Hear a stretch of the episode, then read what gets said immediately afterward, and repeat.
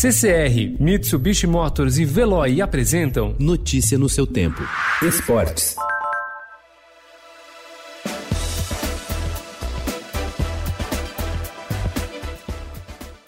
Longe da área técnica e do gramado, o técnico do Palmeiras, Vanderlei Luxemburgo, mantém contato com os jogadores só por videoconferência. Para o treinador, o futebol só deveria voltar a ser praticado com autorização dos órgãos de saúde. Além disso, Luxemburgo acredita que a volta à prática tinha que ser unificada em todo o país para evitar vantagens para os clubes que já retomaram os treinamentos no campo. Ele entra na polêmica que toma conta dos Estados Unidos e se espalha pelo mundo sobre racismo e diz que no futebol sua sua área, há muitas provocações e que elas deveriam ser deixadas de lado.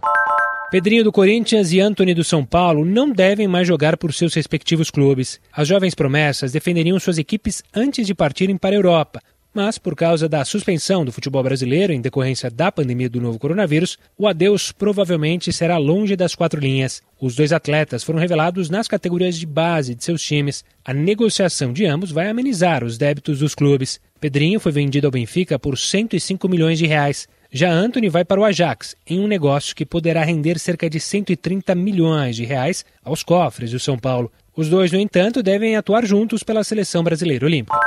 Após 87 dias de paralisação, o campeonato português recomeçou com uma surpresa. O líder Porto visitou o Famalicão e perdeu por 2 a 1, deixando a briga pelo título ainda mais acirrada. Agora o Porto segue com 60 pontos, um a mais do que o Benfica, que pode assumir a liderança hoje quando recebe o Tondela às 13h15 da tarde no horário de Brasília. Com a vitória, o Famalicão subiu para a quinta posição. Notícia no seu tempo. Oferecimento CCR e Mitsubishi Motors. Apoio Veloy. Fique em casa. Passe sem filas com o Veloy depois.